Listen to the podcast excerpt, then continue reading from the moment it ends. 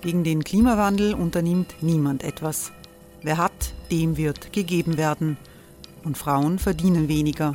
War ja immer schon so. Man ärgert sich und macht weiter. Was aber, wenn nicht? Wir haben eine Idee.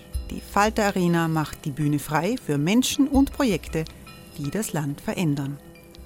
Mein Name ist Eva Konzett. Ich leite das Politikressort im Falter. Und am Sonntag, den 26. Mai, veranstalten wir im Wiener Stadtsaal die nächste Falter Arena. Mit dabei unter anderem der ehemalige Politiker und Neosänger Matthias Strolz, Theresa Imre von Markter, Sonja Jöchtel von Love Politics oder Kari Ochsner von Ochsner Wärmepumpen. Machen statt jammern. Wir schauen uns an, wie das funktionieren kann. Kommen auch Sie vorbei. Alle Informationen und Tickets finden Sie unter falter.at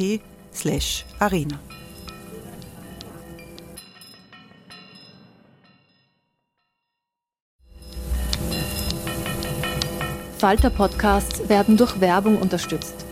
Das hilft bei der Finanzierung unseres journalistischen Angebots. Hey, it's Ryan Reynolds and I'm here with Keith, co-star of my upcoming film If, only in theaters May 17th. Do you want to tell people the big news? All right, I'll do it. Sign up now and you'll get unlimited for $15 a month in six months of Paramount Plus Essential Plan on us. Mintmobile.com slash switch. Upfront payment of $45 equivalent to $15 per month. Unlimited over 40 gigabytes per month. Face lower speeds. Videos at 480p. Active Mint customers by 531.24 get six months of Paramount Plus Essential Plan. Auto renews after six months. Offer ends May 31st, 2024. Separate Paramount Plus registration required. Terms and conditions apply if rated PG.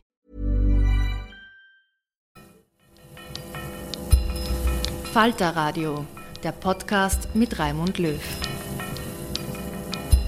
Sehr herzlich willkommen, meine Damen und Herren, im Falter Radio.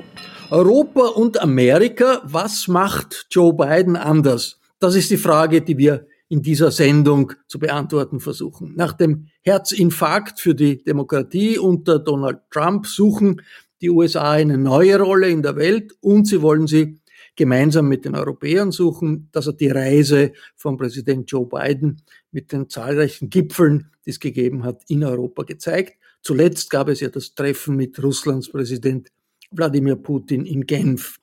Diese Sendung entsteht in Koproduktion mit dem Bruno Kreisky Forum und ich begrüße sehr herzlich Eva Nowotny. Hallo.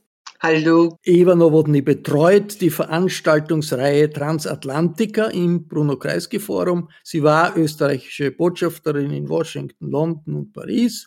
Ich frage in dieser Sendung auch noch den ehemaligen amerikanischen Spitzendiplomaten John Kornblum nach seiner Einschätzung. Aber zuerst, Eva Nowotny, der Versuch einer Bilanz dieses Europatrips von Joe Biden. So ganz wie früher sind die transatlantischen Beziehungen nicht. Äh, früher heißt vor der Trump-Zeit, obwohl sich das vielleicht doch manche gewünscht haben, oder? Da hast du vollkommen recht und ich glaube, man muss etwas sehr deutlich sehen, dass natürlich die letzten vier Jahre äh, ein gewisses Schockerlebnis für Europa gewesen sind, das auch seine Spuren hinterlassen hat.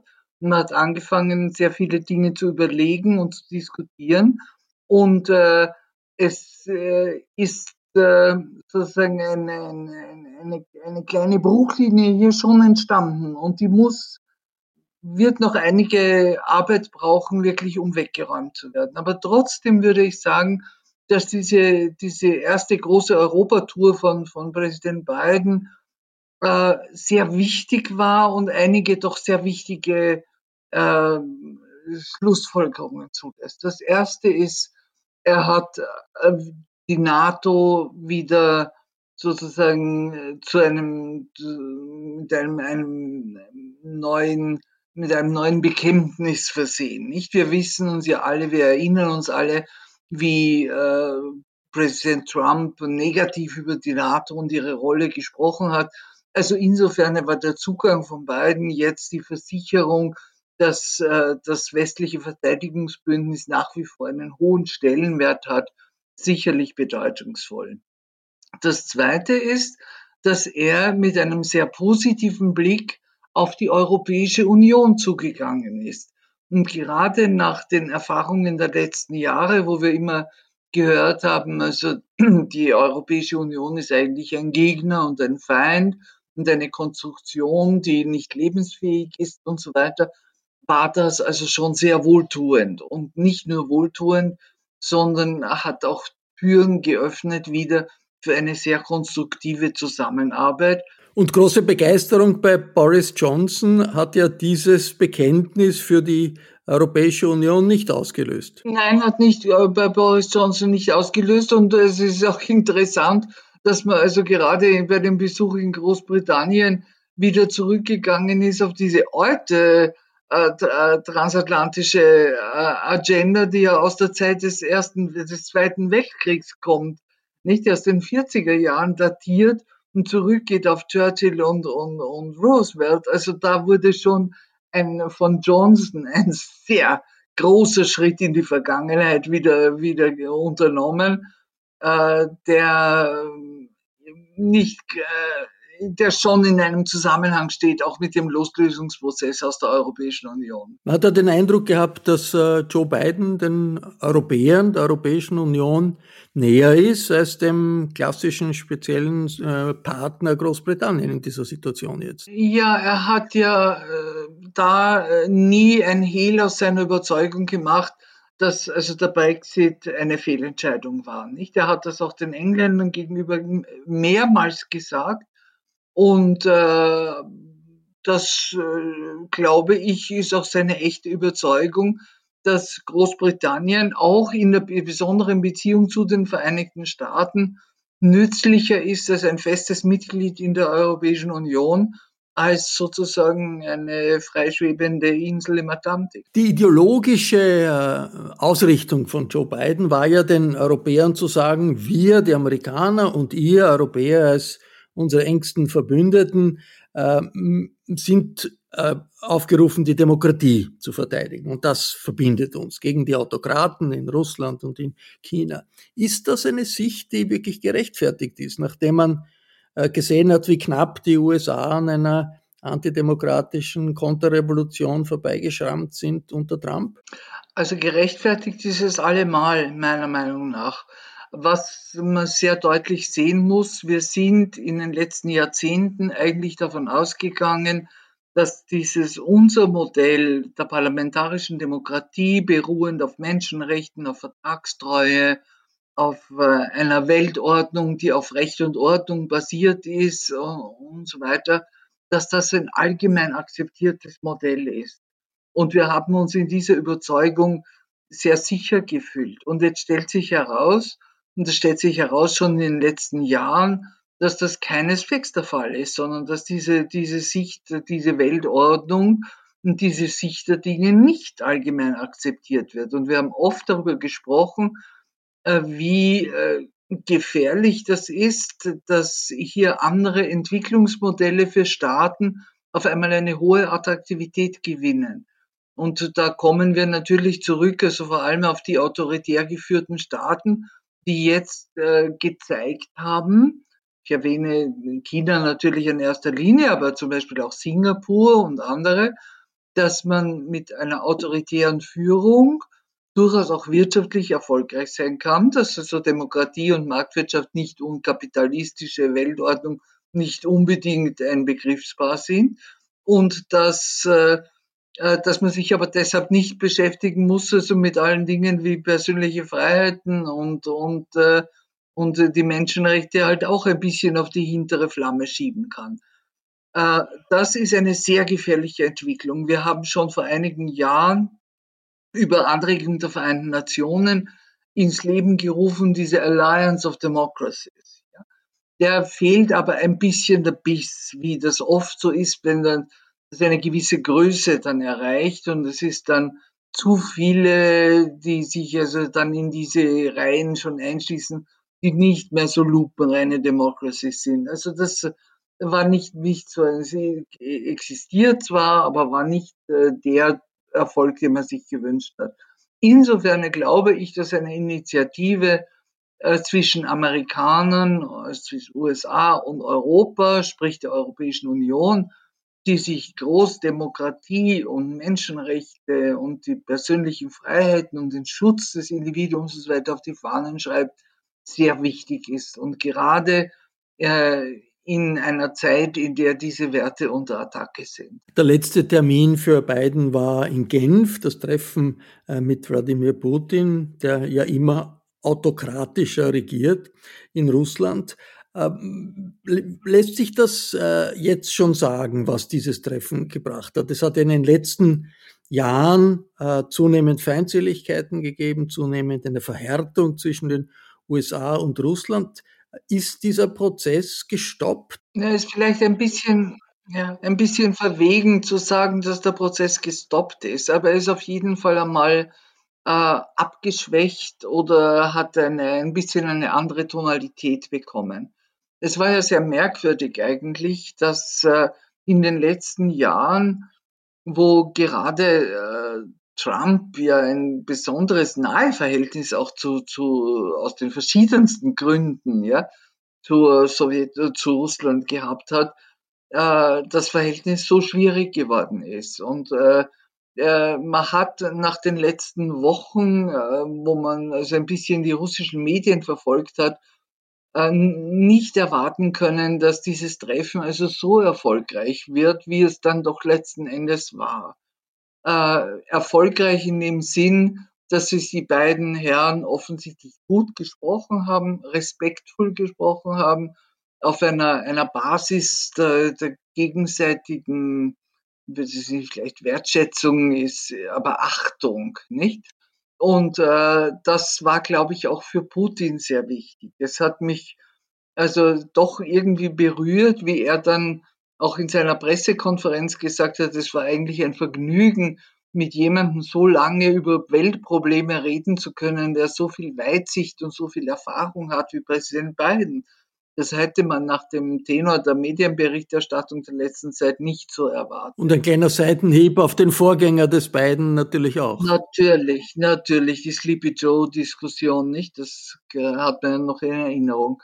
Äh, die, äh, was schon auch eine Rolle gespielt hat, meiner Meinung nach, und ich bin also weiß Gott keine Russland-Expertin, äh, aber man hat doch das Gefühl, aus der Diskussion mit russischen Experten der internationalen Politik, Wissenschaftlern, aber auch Politikern und so oft das Gefühl gehabt, dass man sich auch dort Sorgen macht um die Verschlechterung des Verhältnisses sowohl zu Europa als auch zu den USA und dass da vielleicht auch also sozusagen sich eine Öffnung auftut, um die Dinge etwas zu verbessern. Konkret, und das war natürlich auch nicht zu erwarten, hat es keine großen Schritte gegeben. Nicht? Also es ist, äh, man hat vereinbart, die Botschafter wieder an Ort und Stelle zu schicken, die ja abberufen waren schon seit Monaten.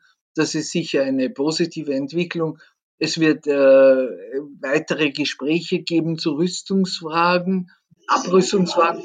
Wie signifikant ist das? Das ist gerade aus europäischer Perspektive, glaube ich, ganz, ganz signifikant. Es war, äh, also Start äh, wurde ja schon vereinbart, dass hier äh, Gespräche also stattfinden. Aber auch also das Auslaufen des INF-Vertrags ist aus europäischer Warte äh, eine, eine höchst gefährliche und sehr bedauerliche Geschichte. Und letzten Endes geht es auch um die CFE, also die äh, Conventional Forces in Europe. Also wir haben ein markantes Interesse, dass hier ein, ein vernünftiger Abrüstungsdialog zwischen USA und Russland wieder in Gang kommt. Das ist, scheint zumindest nicht unmöglich zu sein jetzt. Nein, scheint nicht unmöglich zu sein. Und letzten Endes, ähm, äh, Raimund, ein, eine Bemerkung noch, Dark Horse oder Elefant im Porzellanblatt oder wie man das nennt, oder Elephant in the Room war natürlich China, nicht?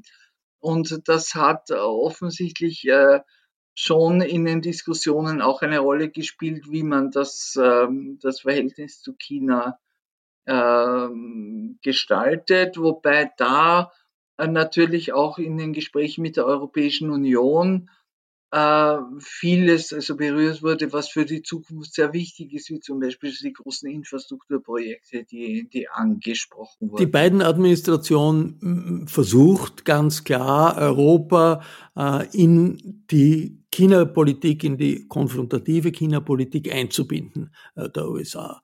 Und das war ja bei all diesen Gipfeln das ständige Thema des Joe Biden China als ein Risiko für äh, die stabile Situation äh, in der Welt, China, dem man gegenübertreten muss.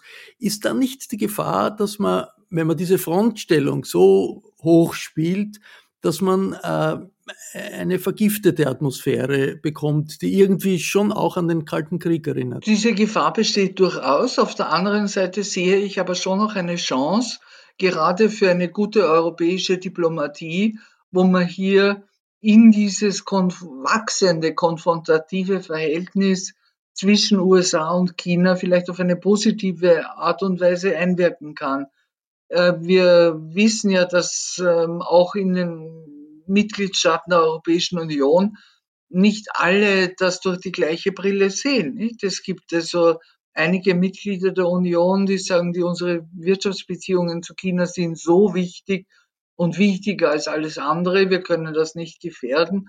Auf der anderen Seite gibt es natürlich auch die Staaten, die sehen, also Gefährdung der Demokratie ähm, und äh, wachsende internationale Probleme im Südpazifik, Taiwan etc., Hongkong und so sind ja alles so offene, offene Problemstellen. Also insofern glaube ich, dass es, äh, dass es für Europa auch gut sein könnte, wenn sie sich hier äh, sozusagen auf diplomatisch äh, in dieses Verhältnis einbringen und versuchen hier also beim positiv, positiv zu wirken. Aber dazu müssten die Europäer einen eigenen Standpunkt, eine eigene China-Politik haben. Jawohl, und das bringt mich also zu der letzten äh, Bemerkung, die ich sagen wollte. Ich meine, es wird äh, eine Lektion für Europa aus den Erfahrungen dieser letzten Jahre.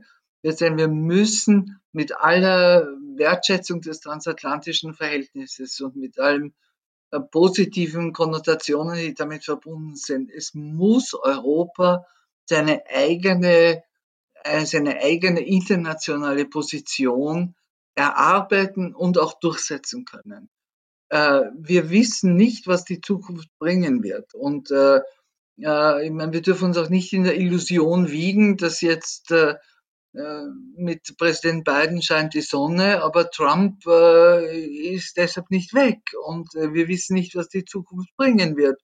Europa muss hier seine eigene, äh, sein eigenes äh, Profil entwickeln und seine eigenen Stärken auch viel, viel besser ausspielen lernen, als das jetzt in der Vergangenheit der Fall war. Danke, Eva Nowotny. Eine erste Bilanz der Reise von Joe Biden durch Europa. Hey, I'm Ryan Reynolds. At Mint Mobile, we like to do the opposite of what Big Wireless does. They charge you a lot, we charge you a little. So naturally, when they announced they'd be raising their prices due to inflation, we decided to deflate our prices due to not hating you. That's right. We're cutting the price of Mint Unlimited from $30 a month to just $15 a month. Give it a try at mintmobile.com slash switch. $45 upfront for three months plus taxes and fees. Promo for new customers for limited time. Unlimited more than 40 gigabytes per month. Slows. Full terms at mintmobile.com. In vielen wichtigen Bereichen gehen die USA neue Wege. Darüber spreche ich mit einem der besten Kenner Amerikas, dem langjährigen amerikanischen Spitzen Diplomaten John Kornblum. Guten Tag in den USA, John Kornblum. Guten Tag.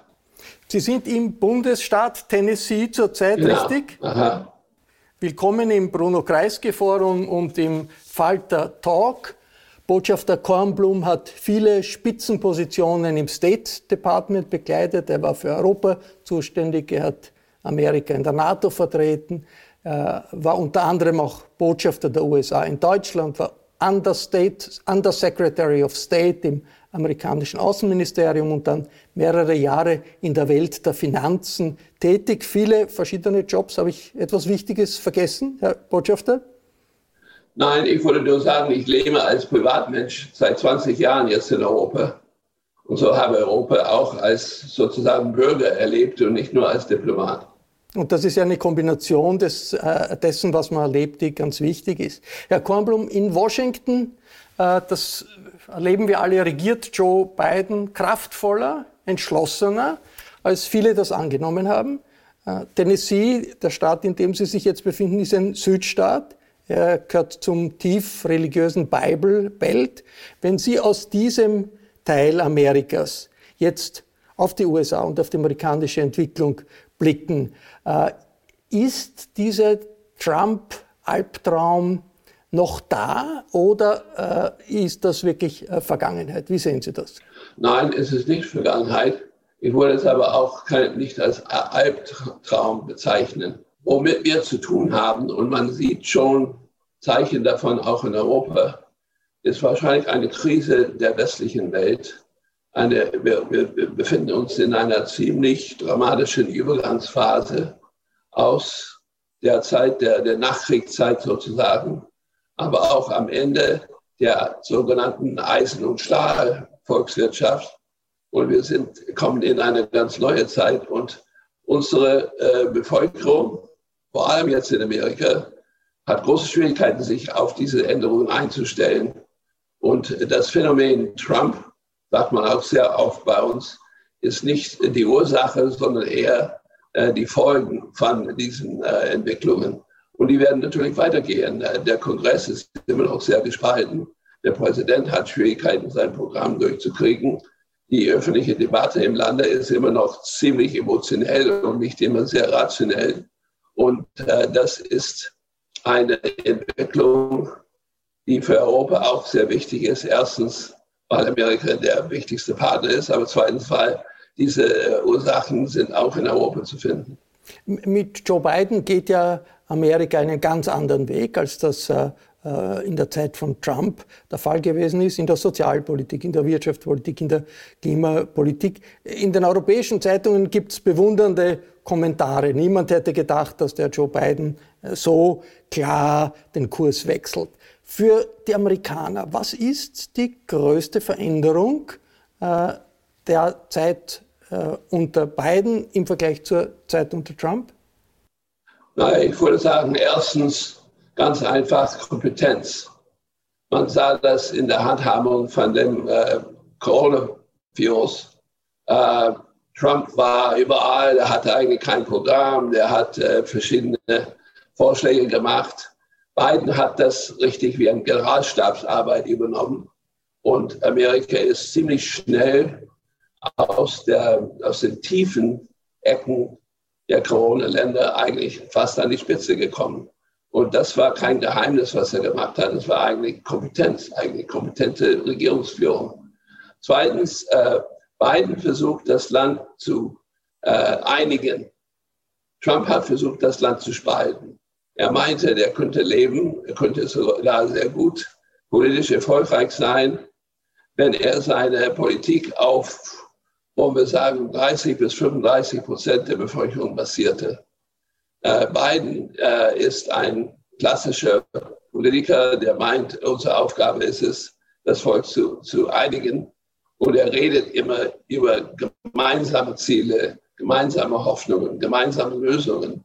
Und da hat er schon Wirkung, nicht so viel wie er hoffte, bestimmt, aber er hat schon Wirkung mit dieser sehr positiven Politik. Äh, die Trump-Zeit, vor allem die letzten äh, Wochen, sind als äh, Gefahr für die Demokratie gesehen worden. Vor allem der Versuch, das Wahlergebnis nicht zu akzeptieren. Ja. Ist die amerikanische Demokratie gestärkt aus dieser Erfahrung herausgegangen oder ist sie nicht nach wie vor ziemlich labil, weil man sieht in vielen konservativ regierten Bundesstaaten Versuche, die Möglichkeit zu wählen einzuschränken und äh, das geht ja nicht in die demokratische Richtung, sondern geht eher in autoritäre Richtung, oder? Ja, es kommt darauf an, wie man das sieht. Auf der einen Seite ist die Demokratie aus der Wahl sehr ziemlich gestärkt gekommen, weil wir gesehen haben, dass die Bevölkerung, nicht nur die Anhänger von Trump, sondern die allgemeine Bevölkerung äh, sehr energisch und sehr korrekt nebenbei gesagt den Wahlkampf durchgeführt haben. Die Wahlbeteiligung ist höher als je gewesen. Äh, und äh, das ist ziemlich ohne Zwischenfälle, ohne Schwierigkeiten durchgeführt worden. Da zeigt man, dass die Wurzeln der Demokratie stark sind. Aber moderne Demokratien basieren sich auch auf Institutionen. Und Trump versucht, die Institutionen zu unterminieren, in Frage zu stellen und sein Hauptangriff sozusagen, die Glaubwürdigkeit der Wahl in Frage zu stellen und zu behaupten, dass meine Wähler das Recht haben, die Wahl anzufechten, weil die Glaubwürdigkeit in Frage ist, die hängt und die ist immer noch ein großes Problem. Und es gibt Stimmen bis hin eigentlich zu Präsident Biden, die meinen, ja, unsere Demokratie ist da stark, aber wenn die Institutionen immer angegriffen werden, kann das für die Demokratie auch gefährlich sein. Und das Erstaunliche ist ja, dass die Republikanische Partei, die große äh, konservative Partei der amerikanischen äh, Demokratie, hinter diesem Trump-Kurs steht. Ja, ja, das ist erstaunlich und sehr äh, enttäuschend. Die Republikaner sind immer die Partei gewesen, die eigentlich für die Institutionen standhalten. Aber es ist eine sehr lange Diskussion äh, über die Wurzeln von diesem Verhalten des, der, der Republikaner. Aber äh, was die Republikaner widerspiegeln, sind die tiefen Risse, die tiefen Spannungen, die es in der Gesellschaft gibt, die eigentlich durch zwei Dinge gekommen sind. Durch die progressive Politik der 70er, 80er, 90er Jahren und zweitens natürlich durch die wissenschaftlichen Umwälzungen, äh, nicht wissenschaftlichen, wirtschaftlichen Umwälzungen, die durch die Globalisierung gekommen sind. Eine ganze, auch wie in Europa nebenbei gesagt, eine, eine, eine ganze Ebene der Wirtschaft ist mehr oder weniger kaputt gemacht worden durch die sogenannten Global Supply Chains. Das heißt, wo man seine äh, Ersatzteile genauso gut in China kaufen kann als in North Dakota. Und wenn es billiger sogar ist und wo die, Trans die Transport und die Kommunikation so gut sind, dass es egal ist, ob man in China oder in North Dakota kauft, dann kauft man in China. Und das hat die Wirtschaft sehr viel Schaden gebracht. Noch, noch eine, eine grundsätzliche politische Frage. Es ist ja eine Stärke, jetzt ist, Ups, Sie waren kurz weg. Ich stelle die Frage nochmals. Sie sind weg, Ton ist weg. Nein, ich glaube, die ah, je, wie, hören, Sie, hören Sie uns? Ich höre Sie gut, ja. Okay, Sie waren vorher weg, war, Aha, okay. Ton und Bild war weg, aber das können wir ja korrigieren. Äh, äh, Botschafter Kornblum, Amerika hat ja die Fähigkeit, die amerikanische Demokratie hat ja die Fähigkeit, das der Selbstkorrektur, immer wieder gezeigt in der Geschichte. Ja. Dieser Selbstkorrekturmechanismus, äh, der geholfen hat, die Rassentrennung zu überwinden, auch der Selbstkorrekturmechanismus nach der Katastrophe von Vietnam. Aber das war immer verbunden mit Basisbewegungen, mit zivilen Bewegungen. Wie ist das jetzt? Was, wo sind die zivilen Bewegungen, die äh, helfen können, diese Gefahren für die amerikanische Demokratie abzuwenden im äh, Sinne des selbst, eines funktionierenden Selbstkorrekturmechanismus in Amerika. Wir kennen die Black Lives Matter Bewegung, die im letzten Jahr entstanden ist gegen Rassismus. Aber ist das eine Bewegung, die wirklich der Entwicklung den äh, Stempel auf äh, äh, vermitteln kann, weil es auf der anderen Seite auch die konservativen äh, Basisbewegungen gibt, die Trumpisten, das ist ja auch eine Massenbewegung. Wo ist die zivile Bewegung, die helfen kann, diese Krise der amerikanischen Demokratie zu überwinden? Naja, das wollte ich auch gerade sagen. Dass es gibt viele Zivilbewegungen, sind nicht aber alle hilfreich, in dem Sinne, dass wir teilen würden. Das heißt, die, äh, die Menschen, die Trump unterstützen, betrachten sich als eine Zivilbewegung.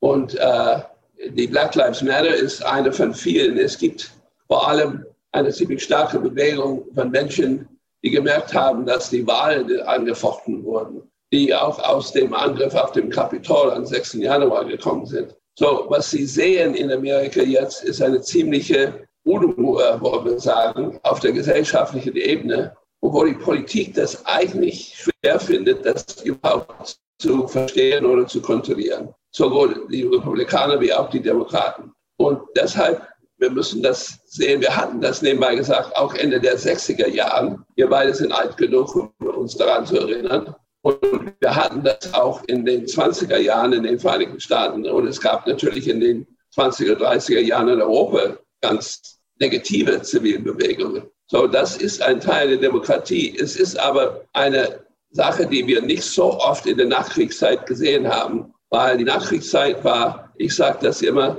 ein bisschen eine Zeit der aufgezwungenen Disziplin, weil man dieses schlimmen 20. Jahrhundert erlebt hatte und man war, man, man war ziemlich diszipliniert. Dieses Disziplin ist jetzt äh, weg, verschwunden. Und Herr das Pablo, macht es noch schwieriger. Wir, wir haben ja in Europa, Sie haben es angesprochen, eine ähnliche Entwicklung. Es gibt eine ganze Reihe von Mini-Trumps, könnte man sagen, in Ungarn, in Polen, ja. Slowenien und, und anderen Staaten. Gibt es so etwas wie Lehren aus der amerikanischen Erfahrung mit Trump für die Europäer?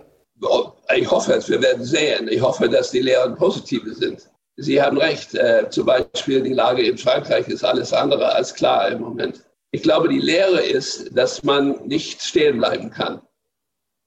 Und die Lehre ist, wie wir im 19. Jahrhundert gelernt haben, dass die Technologie und Wirtschaft und Technologie zusammen auch gesellschaftlich sehr äh, bewegend sein können oder sogar sehr zerstörerisch sein können. Und ich glaube, wir befinden uns in einer Phase, die nicht ganz anders ist als die letzten 25 Jahren des 19. Jahrhunderts zum Beispiel. Und äh, man kann ein bisschen lernen aus den wirklich sehr negativen Erfahrungen aus dieser Zeit. Aber man kann mindestens, die Politik muss wissen, dass äh, die mit den Wandel auch mitgehen müssen und nicht versuchen, das äh, aufzuhalten. Ich sehe ein bisschen eine Gefahr in Europa, dass man versucht, den Wandel aufzuhalten, zu blockieren. Und das wäre für Europa im Endeffekt nicht gut. Europa hat ja die äh, Erschütterungen durch zentrifugale Kräfte, durch nationalistische äh, Kräfte im Moment überstanden durch diesen großen Wiederaufbauplan und Wiederaufbaufonds 750 Milliarden Euro, die durch äh, Aufnahme von, von Geld äh, auf den Finanzmärkten aufgebracht werden. Äh, und das ist eine Novität. Jetzt ist die Diskussion gewesen, was bedeutet das politisch? Ähm, Schließlich hat sich Deutschland lange dagegen gewehrt, äh, dass die EU Geld aufnimmt. Österreich war auch unter den Bremsern, wie dieser Wiederaufbaufonds äh, erstellt wurde. Äh, von den Befürwortern ist das oft als ein möglicher Hamilton-Moment bezeichnet ja. worden. Nach dem ersten amerikanischen Finanzminister Hamilton, den man auf der 10-Dollar-Note sehen kann und der durch gemeinsame Schulden einen großen Schritt in Richtung der Vereinigten Staaten von, von Amerika gemacht hat die USA zu einem Bundesstaat gemacht hat. Ist das ein Vergleich, der aus Ihrer Sicht übertrieben war oder muss aus einer solchen ähm, großen finanziellen Anstrengung auch ein Schub in Richtung stärkerer Union kommen, ein Schub in Richtung Bundesstaat in der EU, zumindest teilweise? Ich glaube, es ist, ist nicht zutreffend, ehrlich gesagt. Ich glaube nicht erst, dass es ein Hamilton-Moment ist. Äh, erstens, weil es nur eine ziemlich begrenzte Maßnahme ist. Aber noch viel wichtiger, weil der in diesem Fall der größte Bundesstaat, also die Bundesrepublik Deutschland, die Sache mehr oder weniger ganz anders definiert. Und ich verfolge das Geschehen in Europa ziemlich genau. Und wenn Sie die, wollen wir sagen, die Presse, aber auch die Fachpresse in Deutschland verfolgt hätten in letzter Zeit, werden Sie sehen, dass sämtliche Experten bis hin zu Wolfgang Schäuble das mehr oder weniger in Frage gestellt haben. Äh, das ist der erste Punkt. Der zweite Punkt ist, dass äh, die Vereinigten Staaten sind ganz, natürlich eine ganz andere Konstruktion als die EU. Wir dürfen nicht vergessen, dass 50 Jahre nach dem Hamilton-Moment wir einen der schlimmsten Kriegen bisher zu dem Zeitpunkt gekämpft haben, unser Bürgerkrieg. Und äh, diese äh, Vergemeinschaftung der Schulden hat nichts damit zu tun, die, die tieferen gesellschaftlichen und kulturellen Differenzen zu heilen. So, ich sehe das nicht als Hamilton-Moment, denn ich befürchte, man sieht das schon, dass die Bundesrepublik Deutschland dieses, diesen Prozess anfechten wird. Für die Bundesrepublik Deutschland hat Angela Merkel gesprochen. Viele, viele Jahre hat ihre Europapolitik äh, war entscheidend dafür, was passiert in der EU. In einem halben Jahr, diesen Herbst, wird es äh, Angela Merkel nicht mehr geben im äh, Bundeskanzleramt. Äh, wie wirkt sich diese Lücke auf die Entwicklung in Europa aus? Auf das Gewicht Deutschlands in der Welt, auf das Gewicht Europas in der Welt, die das sicherlich nur zum Teil von, von Persönlichkeiten und einem Gewicht von Persönlichkeiten damit zu tun hat. Aber bis zu einer gewissen Weise doch aufgrund der Kontinuität, die durch Merkel gekommen ist. Ja, ja das, ist ein, das ist wirklich eine sehr interessante Frage. Ich kenne äh, Angela Merkel ziemlich gut. Ich kannte sie, als sie einfache Abgeordnete war. Und äh, sie wurde auch in ihren späteren Jahren ziemlich angegriffen, weil sie keine Führung gezeigt hätte für Europa. Aber an sich hat sie natürlich Führung gezeigt, Führungsqualität gezeigt. Nur das war nicht die, die Europa haben wollte. Denn sie hat verstanden, dass die deutsche Politik, eigentlich die Kunst der deutschen Politik, ist Fortschritte zu machen, ohne Fortschritte zu beschreiben. Das heißt, eigentlich Stabilität darzustellen, indem man auch Änderungen oder Fortschritte sozusagen unter der Oberfläche macht.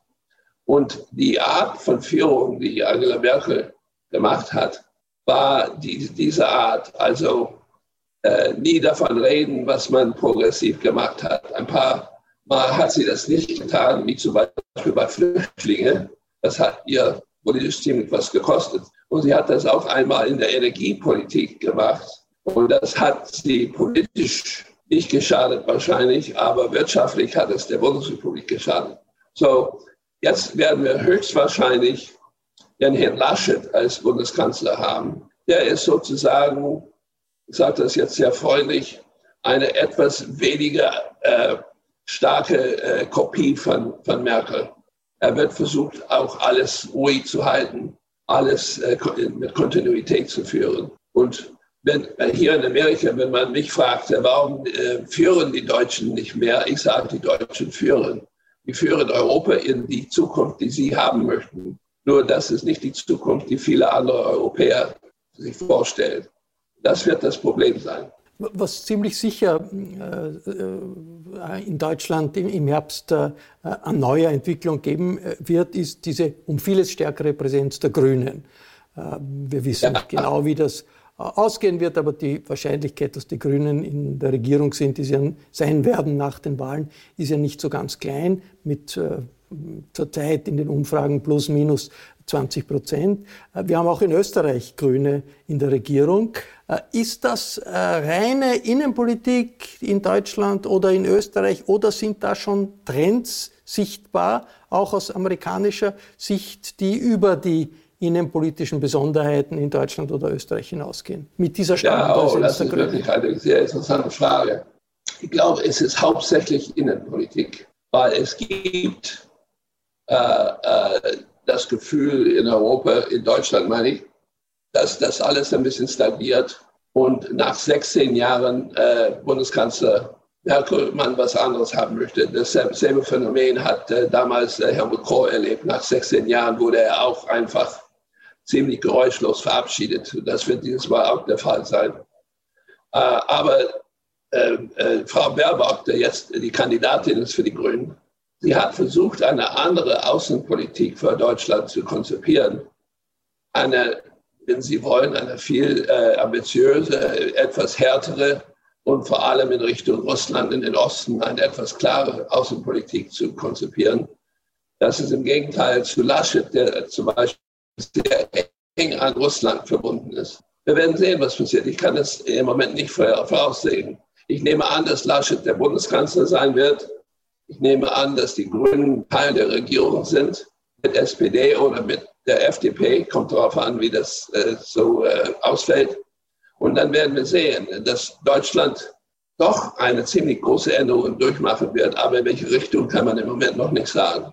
Ein Grund für den großen Zuspruch für die Grünen ist die Klimapolitik und die Bedeutung ja. Äh, des Klimawandels. Da äh, hat es ja eine Kehrtwendung gegeben in Amerika äh, von ja. Trump zu Biden. Biden bringt sich wieder ein, bringt Amerika wieder ein in die Klimapolitik. Klimapolitik, wie Sie wissen, spielt eine große Rolle in Europa. Und es ist immer ein bisschen äh, das Gefühl, die Europäer müssen so etwas wie Vorbild sein in der Klimapolitik. Hat das, ja. Spielt das irgendeine Rolle für die amerikanische Klimapolitik, was die Europäer tun? Eigentlich nicht. Was eine Rolle spielt, ist die Tatsache, dass Amerika mit Partnern arbeitet, zusammenarbeitet. Und auch mit China. Was, was allmählich verstanden wird, und das hat eine gewisse Weile gedauert, was allmählich verstanden wird, ist, dass es keine nationale Klimapolitik geben kann. dass die, äh, es gibt keine Grenzen oben im Weltall. Das ist alles eine gemeinsame, äh, ein gemeinsames Spielfeld sozusagen. Das hat man jetzt verstanden. Aber die, ich glaube, wenn wir hier zwei äh, Umweltexperten aus den USA hätten, die würden sagen, wir sind sowieso den Europäern weit im Voraus. Unsere Technologie ist besser äh, entwickelt und wir machen viel wichtigere Sachen. Ich meine, aber die CO2-Ausstöße pro Kopf sind in Amerika schon sehr, sehr hoch. Ziemlich tief, ja. Und, und ein, ein wollen Sie sagen, ein, eine Enttäuschung für Europa sollte sein, diese große Fabrik, die an den Grenzen von Berlin gebaut wird, jetzt von der Firma Tesla. Äh, die, die große, reiche, viel besungene deutsche Automobilindustrie hängt bei Elektroautos ziemlich hinterher. Und ob das im Endeffekt eine, eine zerstörerische Sache sein wird, das kann ich nicht sagen. Aber dass Tesla gekommen ist und diese riesen, ich weiß nicht, ob Sie Bilder gesehen haben, es ist eine Riesenfabrik, das er da baut. Das muss für die Europäer doch ziemlich ein Dämpfer sein. Sie haben Russland erwähnt und die äh, Russlandpolitik Deutschlands erwähnt. Äh, wir führen dieses Gespräch, da steht der Gipfel zwischen Biden und äh, Putin noch bevor. Aber ich möchte Sie grundsätzlich fragen, Sie haben viel in Ihrer Karriere viel mit Russland zu tun. Ja, sehr Erfahrung. viel, ja. Mit verschiedenen äh, Führungen in, in, in Moskau. Äh, kann man überhaupt in der jetzigen Situation Einfluss von außen nehmen auf äh, die Entwicklung Russlands, darauf, was Putin tut oder nicht tut? Oder ist das nicht eine Situation, wo egal was äh, von außen her kommt, äh, die innere Logik äh, des Putin-Regimes und des russischen Regimes das Entscheidende ist? Naja, es ist, die, Frage ist eigentlich eine größere. Und das ist, kann man mit diesen autoritären Regimes überhaupt Geschäfte machen? Weil China ist in derselben Kategorie. Meine Antwort ist ja. Und ich habe ja den Hauptteil meines Berufslebens habe ich eigentlich mit Ost-West-Beziehungen zu tun gehabt. Und wir haben gesehen, dass der Westen Fortschritte gemacht hat, wenn wir auf der einen Seite die Bereitschaft zur Zusammenarbeit gezeigt haben, aber zur gleichen Zeit ziemlich klare Grenzen gezogen haben. Und ein, eine autoritäre Führung, ob das Kommunist, ein angebliche kommunistische wie in China oder ein, ein imperialistische wie in Russland, eine, eine, eine autoritäre Regierungsführung braucht immer Erfolg und muss immer was zeigen für die Bevölkerung, weil sie eigentlich keine, keine Liebe aus der Bevölkerung bekommen, aber sie müssen da also erfolgreich sein. Und wenn man diesen Staaten auch Erfolge bieten kann, Erfolge, die auch in unserem Sinne sind, dann kann man mit ihnen Geschäfte machen. Zum Beispiel Rüstungskontrolle ist ein Gebiet, das äh, ein Höhepunkt war während der äh, Entspannungszeit, die jetzt ziemlich in, in, in, in äh, Vergessenheit geraten ist. Es ist sogar ziemlich gefährlich, wie wenig Rüstungskontrolle, wie wenig Rüstungszusammenarbeit wir im Moment haben. Das ist ein Gebiet, wo ich weiß, dass äh, Biden auch was machen wollte. Wirtschaftlich, Trump, äh, das heißt, Putin versucht zu, sogar damit zu punkten, zu sagen, ist uns ist egal, was, was für Sanktionen der Westen macht. Wir kommen durch. Das stimmt natürlich nicht. Russland ist in ziemlich schwierigen wirtschaftlichen Situationen. Das kann auch eine Rolle spielen. Das Problem im Moment ist, dass Putin so aggressiv ist, zum Beispiel durch, durch, durch Cyberwarfare etc., etc., dass es schwierig ist für, für Biden überhaupt, ihn überhaupt zu treffen. Er muss das, was jeden Tag jetzt hier in der Presse gerechtfertigen, dass er mit Putin überhaupt zusammentrifft. Und äh, so, man muss ziemlich unten anfangen. Was es nicht geben kann im Moment, ist das, was in Deutschland immer noch so beliebt ist, weil es eine deutsche Erfindung war, eine gesamteuropäische Sicherheitsstruktur. Die Deutschen lieben sowas und die wollen diese Strukturen haben. Das ist ziemlich schwer jetzt durchzuführen. Äh, man muss es eher punktuell auf der Basis von Interessen und auf der Basis von Geben und Nehmen, wie man so schön sagt dann kann man Fortschritte mit solchen Staaten machen. Äh, die Biden-Administration hat die Idee einer Allianz der Demokratien auf internationaler ja. Ebene. Ähm, und das ist klar gegen Russland gerichtet, das ist gegen China gerichtet.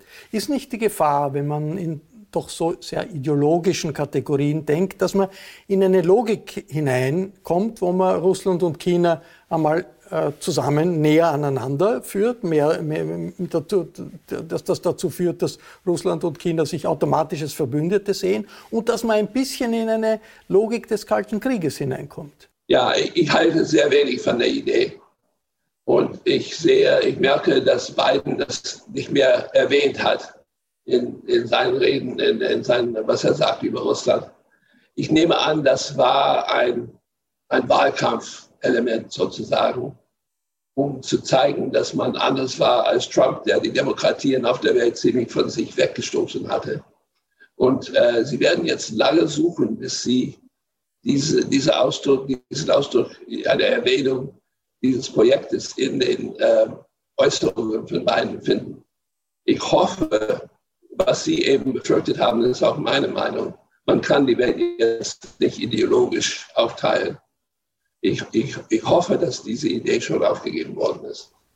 Wie wird äh, die, sich die äh, transatlantische Beziehung entwickeln äh, in den nächsten Jahren? Wir haben von allen Seiten die Hoffnung, dass äh, die Verletzungen aus der Trump-Zeit Vergangenheit sind, aber gleichzeitig auch die große Unsicherheit. Weiß ja niemand, ob es in zwei Jahren nicht ein Comeback des Trumpismus in Amerika gibt. Niemand weiß, ob äh, die nationalistischen, autoritären Strömungen in Europa in den Hintergrund gedrängt werden können. Was äh, ist aus Ihrer Sicht das Wichtigste für die amerikanisch-europäischen Beziehungen in der nächsten Zeit? Na, erstens, und da basiere ich mich auch auf den Ausdruck, das Kreisky-Forum auch benutzt, Transatlantiker.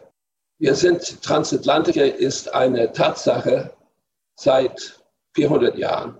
Also was, dass es uns überhaupt gibt, ist äh, das Ergebnis von der äh, nach außen schauen und Auswanderung und äh, Unternehmerkraft von Europa. Wir sind immer noch eine europäisch geprägte Zivilisation. Und äh, das ist eine normale Gruppe, die, die eigentlich größer geworden ist seit dem Ende des Kalten Krieges, weil wir auch Mitteleuropa einbezogen haben. Und wir sind eigentlich, wenn man das ziemlich in großen äh, Rahmen steht. Es gibt jetzt eine demokratische Gemeinschaft, die an der russischen Grenze zu Estland oder zu Litauen anfängt, durch die ganze Welt rübergeht, bis zur russischen Grenze zu den Vereinigten Staaten in, in, in der Bering-Enge im Pazifik. Das ist eine riesen Gemeinschaft von fast eine Milliarde Menschen, die mehr oder weniger, es gibt ja ein paar Abstriche, aber die mehr oder weniger sein Handeln auf der Basis von demokratischen Prinzipien durchführt. Also das sollte unser Fundament sein. Und auf diesem Fundament dann ist die Aufgabe für Amerika und die Aufgabe für Europa zu äh, sichern, dass die beiden Hauptteile dieser Gemeinschaft, das heißt Nordamerika und Europa, so eng wie möglich zusammenarbeiten. Wenn wir nicht eng zusammenarbeiten, ist das nicht Ende der, der, der Dienstfahrt sozusagen, aber es ist für die Welt nicht gut. Die, die, die großen Demokratien auf beiden Seiten des Atlantiks müssten immer zu, versuchen, zusammenzuarbeiten. In den letzten Jahren haben wir Schwierigkeiten gehabt, eigentlich schon seit Ende der Clinton-Administration haben wir Schwierigkeiten gehabt, zusammenzuarbeiten, aus verschiedenen Gründen. Aber äh, jetzt ist die Zeit gekommen, wo wir wirklich Zusammenarbeit brauchen und wo die Fundamente für eine gute Zusammenarbeit da sind. Ich glaube, was Europa tun müsste, ist mehr auf Strategie und mehr auf die Stärken von Europa basieren und nicht auf die Schwächen. Man versucht zum Beispiel jetzt äh, Regulierungsgroßmacht zu sein. Das wird nicht passieren. Warum? Weil Europa leider, leider den Zug der Digitalisierung verpasst hat. Und wie man in der Olympiade sagt, Schiedsrichter kriegen keine Goldmedaillen.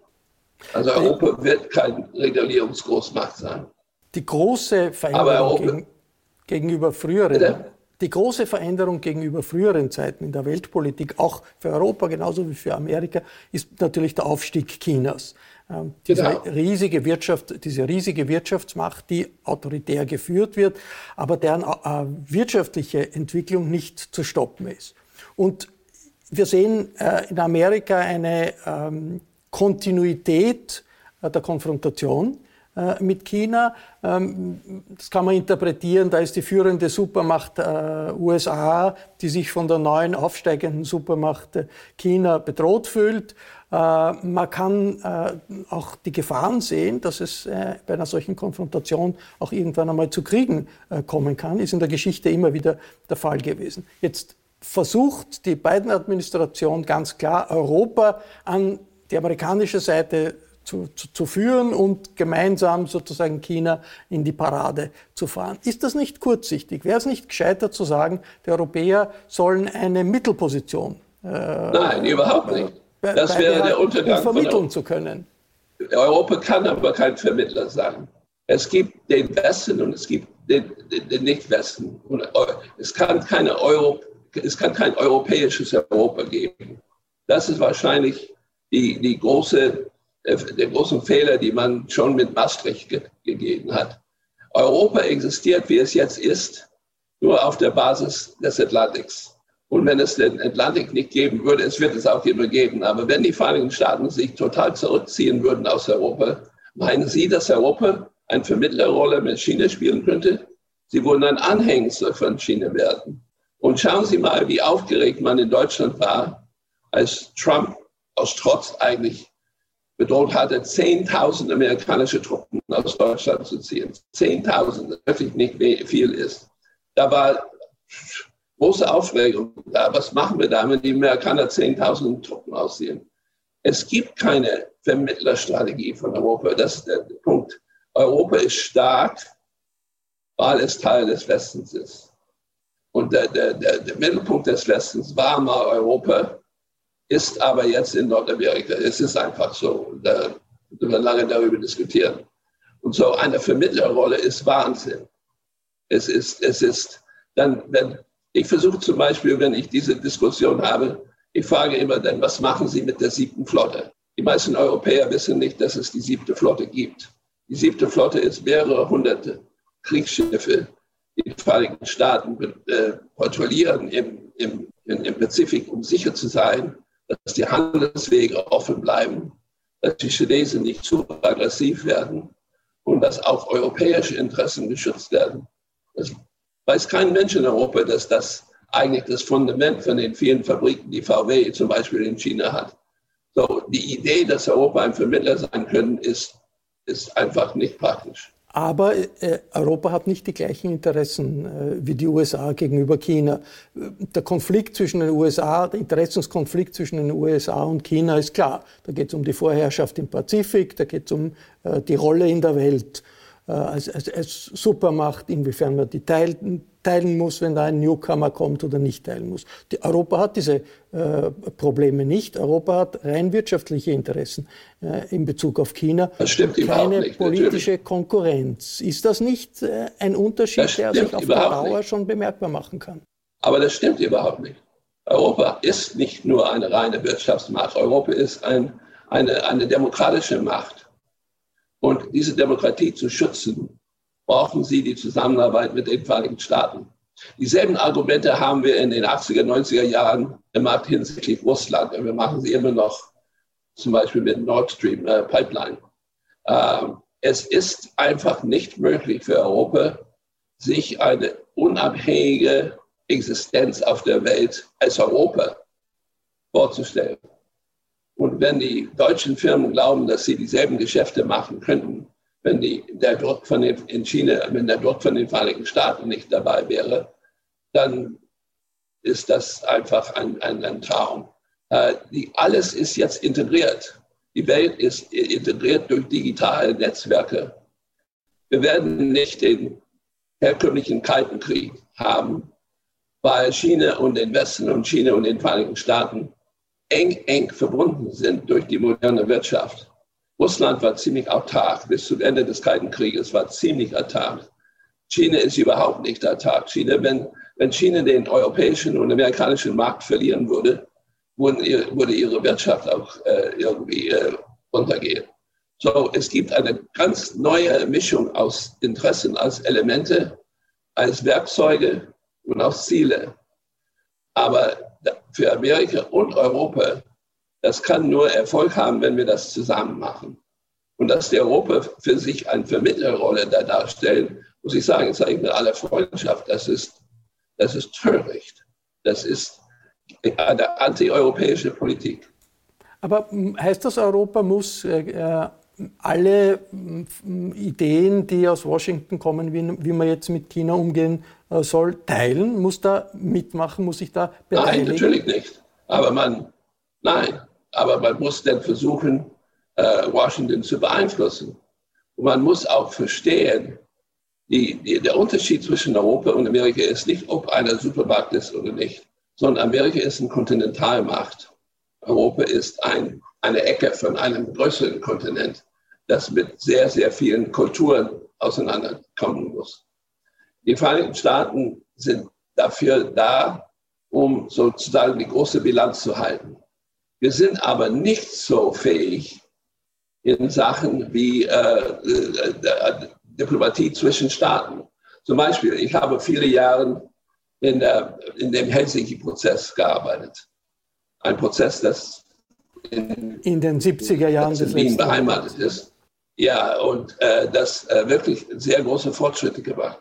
Das war eine europäische Idee. Und das war eine Idee, die die Europäer mit ziemlich viel Energie bei den Amerikanern durchgesetzt hat. Und ich war der erste amerikanische Botschafter bei der OECD und ich bin ein großer Befürworter davon. Diese Art von Diplomatie ist eine Sache, wo wir ziemlich schwach sind. Und dann könnten die Europäer sehr viel Einfluss haben, neue Kontakte, neue Art von äh, Dialog mit China aufzubauen, etc. Aber wenn man einmal sagt, wir sind Vermittler zwischen China und Amerika, dann ist das Ende der Dienstfahrt, dann, dann hören wir nicht zu. Vielleicht wird sich ja die China-Politik äh, Europas ein bisschen mehr entwickeln. Äh, die ist zurzeit noch ziemlich unterentwickelt. Und vielleicht wird genau eine solche gegenseitige Befruchtung der Ideen, wie mit äh, genau. China umgegangen werden soll, auch dazu beitragen, mögliche Spannungen abzubauen, die ja äh, ziemlich gefährlich werden, werden können. Botschafter Kornbl bitte. Es gibt ein, ein letztes Element und das ist, dass der Handel zwischen Europa und China meistens äh, ist, Europa verkauft Eisenprodukte an China und kauft digitale Produkte. Das heißt, Europa ist kein eigenständiger Spieler in der digitalen Welt. Die digitale Welt für den Westen sind die Vereinigten Staaten. Deshalb ist es für Europa besonders gefährlich, wenn man versucht, sich von den Vereinigten Staaten abzukoppeln, weil Europa in der neuen digitalen Wirtschaft China sehr wenig zu bieten hat. Nur als Kunde sozusagen. Das ist eine, eine, ein, ein Interesse, das sehr selten äh, ausgesprochen wird, aber es ist für Europa sehr wichtig die, die, Frage der europäischen Selbstständigkeit, der, der, europäischen Autonomie ist ja vor allem von Frankreich immer äh, in die Diskussion eingebracht worden. Aber die französische äh, Präsidentschaft und die französische Regierung ist natürlich darauf angewiesen, dass äh, Deutschland ja. mitmacht und dass die anderen Europäer mitmachen. Und so weit sind wir zurzeit sicherlich nicht. Botschafter Kornblum, vielen Dank äh, für dieses Gespräch. Das war aus dem Bruno Kreisky Forum ein Falter-Talk über Europa und Amerika in den Zeiten nach Trump und mit Joe Biden. Ich bedanke mich sehr herzlich bei John Kornblum. Liebe Grüße nach Tennessee und ich bedanke mich bei Ihnen für Ihr Interesse und verabschiede mich bis zur nächsten Folge.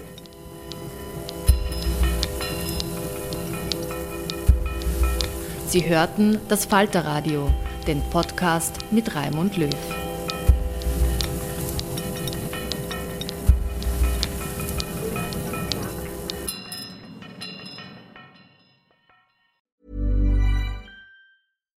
Hi, I'm Daniel, founder of Pretty Litter. Cats and cat owners deserve better than any old fashioned litter. That's why I teamed up with scientists and veterinarians to create Pretty Litter. Its innovative crystal formula has superior odor control and weighs up to 80% less than clay litter.